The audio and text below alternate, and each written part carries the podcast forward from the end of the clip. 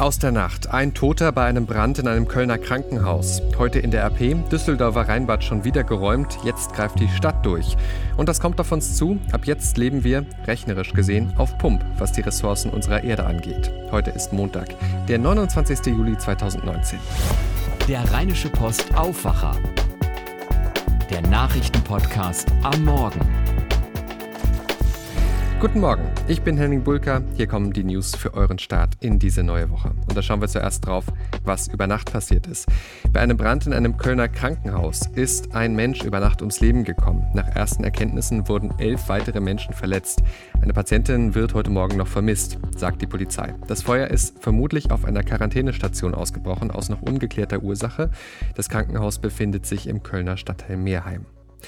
In den USA gibt es den nächsten Personalwechsel in der Regierung von US-Präsident Donald Trump. Sein Geheimdienstkoordinator Dan Coates verlässt seinen Posten. Zwischen ihm und Trump hatte es mehrfach Meinungsverschiedenheiten gegeben. Nachfolger soll der republikanische Kongressabgeordnete John Radcliffe aus Texas werden. Er hatte zuletzt den Ex-Russland-Sonderermittler Robert Mueller in einer Anhörung sehr aggressiv befragt. Auf der Schwäbischen Alb in Baden-Württemberg läuft derzeit ein Großeinsatz von Rettungskräften. Zwei Höhlengänger sind von ansteigenden Wassermassen überrascht worden in der Falkensteiner Höhle bei Grabenstetten. Nun sind sie seit gestern Abend eingeschlossen. Heute Morgen sollen sie gerettet werden. Lebensgefahr besteht aber nicht für die beiden, sagt der Einsatzleiter der Höhlenrettung Michael Hortinger. Den Leuten geht's gut. Sie sind warm, sie sind wohlverpackt in Schlafsäcken, haben was zu essen bekommen. Sie liegen im Moment ungefähr so zwei bis drei Meter über dem Wasserspiegel. Sollten sie in Gefahr kommen, das würde aber hier beim, ich sage jetzt mal, beim tausendjährigen Hochwasser passieren, wo wir noch etwas entfernt davon sind. Da kann man aber immer noch zwei, drei, vier Meter nach oben steigen. Also es besteht definitiv keine Lebensgefahr. Bei den beiden Eingeschlossenen handelt es sich um einen Höhlenguide und einen seiner Kunden. Damit jetzt der Blick auf das, was ihr heute in der RP lest und damit auch der Rückblick auf die Ereignisse vom Wochenende. Ja, und da hat ein Vorfall vom Freitag in Düsseldorf das ganze Wochenende über für Schlagzeilen gesorgt, sogar bundesweit. Schon wieder musste die Polizei einschreiten im Düsseldorfer Rheinbad, denn schon wieder gab es dort Tumulte, lest ihr heute auch auf der Titelseite der Rheinischen Post. Am Freitag haben um die 60 Jugendliche, vor allem nordafrikanischer Herkunft, unter anderem die Rutsche besetzt gehalten. Eine Mitarbeiterin wurde bedroht, die Sicherheitskräfte konnten dem nichts entgegensetzen. Die Polizei musste das Rheinbad schließlich räumen. Es ist das dritte Mal in vier Wochen gewesen, dass im Rheinbad in Düsseldorf die Behörden so durchgreifen mussten. Dabei sind die Störenfriede den Mitarbeitern offenbar bekannt. Selbst das Bundesinnenministerium hat sich geäußert zu dem Fall und verurteilt die Vorfälle. Der parlamentarische Staatssekretär im Bundesinnenministerium Günter Krings von der CDU fordert gegenüber unserer Redaktion, die Aufenthaltsrechte der Randalierer zu prüfen. Die Stadt hat am Samstag schon reagiert auf das, was passiert ist. Ab sofort gilt eine Ausweispflicht im Schwimmbad und die Sicherheitskräfte sind massiv verstärkt worden. Teils kontrolliert auch die Polizei am Eingang mit. Heute Vormittag soll es nun einen erneuten Sicherheitsgipfel zum Thema im Düsseldorfer Rathaus geben.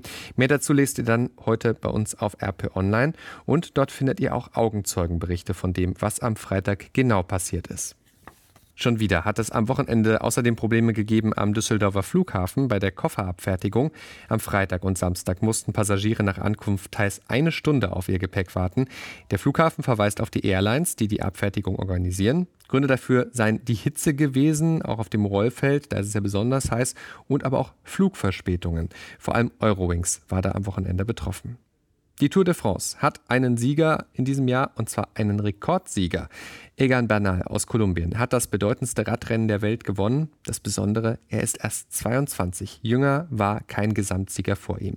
Mehr über diesen besonderen Athleten lest ihr heute bei uns. Politisch war das ebenfalls ein auffüllendes Wochenende. Mehr als 1000 Menschen sind in Moskau festgenommen worden bei ihrem Protest gegen die Stadtverantwortlichen. Denn auf den Wahllisten vor der Kommunalwahl in Moskau finden sich kaum Oppositionspolitiker. Scharfe Kritik an dem Polizeieinsatz in Moskau kommt unter anderem von der EU. Hintergründe dazu lest ihr auf der Seite 5 heute bei uns. Und ebenfalls Thema sind da die Ausschreitungen in Hongkong.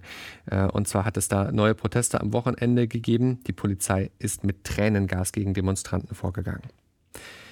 Diese Meldung liest ihr heute auch bei uns. Die Bloggerin und Historikerin Marie-Sophie Hingst ist tot. Das bestätigte ihre Mutter am Sonntag, ohne sich zu den Umständen äußern zu wollen.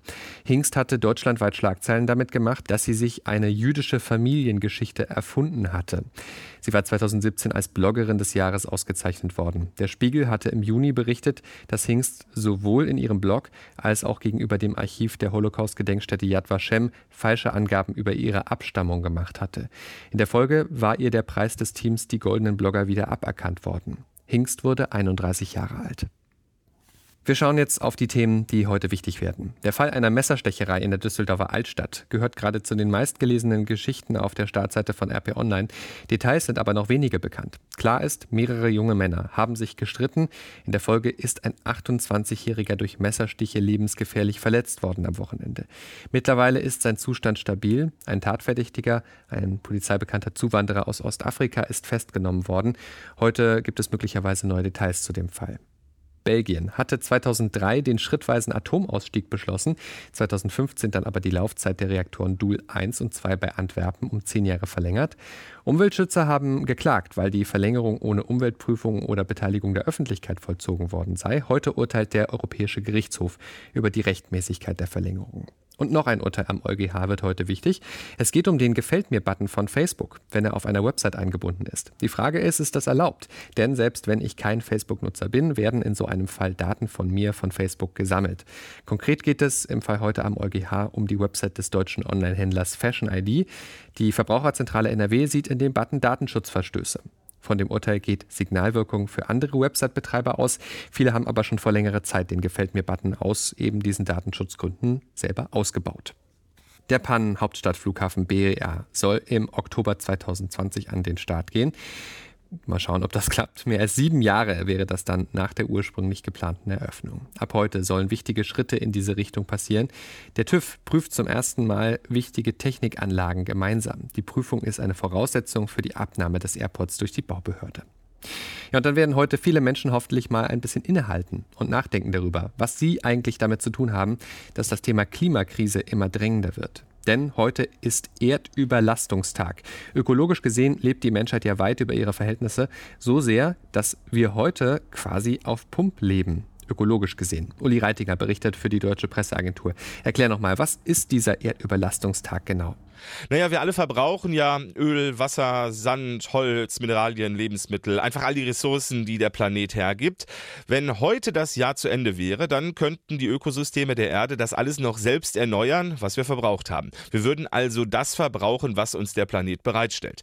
Jetzt ist aber das Jahr noch lange nicht zu Ende und die vertretbaren Ressourcen sind schon aufgebraucht. Das heißt, ab heute ist es wirklich Ausbeutung. Ein Umweltaktivist hat mir mal gesagt, wir sind mittlerweile so weit, wir bräuchten 1,75 Erden. Jetzt wird im Moment ja viel über Klimaschutz geredet und das Bewusstsein zumindest in Deutschland steigt. Na, davon merkt die Welt aber noch nicht viel. Also global kommt dieser Erdüberlastungstag immer früher. Das heißt, wir verbrauchen die Ressourcen immer schneller. Und Deutschland gehört als Industrieland zu den besonders schlimmen Umweltsündern. Wenn alle auf der Welt so wie wir verbrauchen und verpesten würden, dann wäre der Erdüberlastungstag schon Anfang Mai gewesen. Die Entwicklungs- und Schwellenländer, die reißen das weltweit noch ein bisschen raus, aber wir Deutschen und Europäer sind weit davon entfernt, in diesem Zusammenhang als Vorbilder zu dienen. Aber ist dieser Erdüberlastungstag nicht einfach nur eine Spielerei?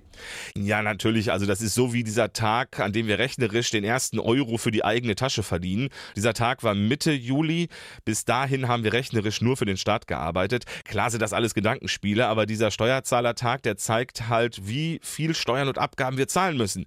Und dieser Erdüberlastungstag heute, der zeigt eben symbolisch, wie verschwenderisch und letztlich unverantwortlich wir die Ressourcen unseres Planeten ausnutzen und ökologisch über unsere Verhältnisse leben. Also klar, es ist eine Spielerei, aber sie bringt zusätzliche Aufmerksamkeit für dieses Menschheitsthema. Der Bericht von Uli Reitinger. Dankeschön.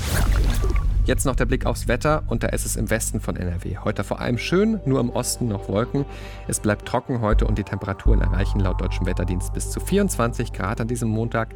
Morgen dann bis 31 Grad in NRW, also nochmal deutlich heißer. Über den Tag wird es morgen dann aber immer wolkiger. Am Abend kommen Schauer dazu und der Mittwoch, der wird dann ziemlich wechselhaft. Das war der Rheinische Postaufwacher vom 29. Juli 2019. Ich bin Henning Bulker, habt jetzt einen guten und erfolgreichen Tag und wir sind dann morgen wieder mit einer neuen Ausgabe vom Aufwacher-Podcast für euch da. Ciao, ciao. Mehr bei uns im Netz www.rp-online.de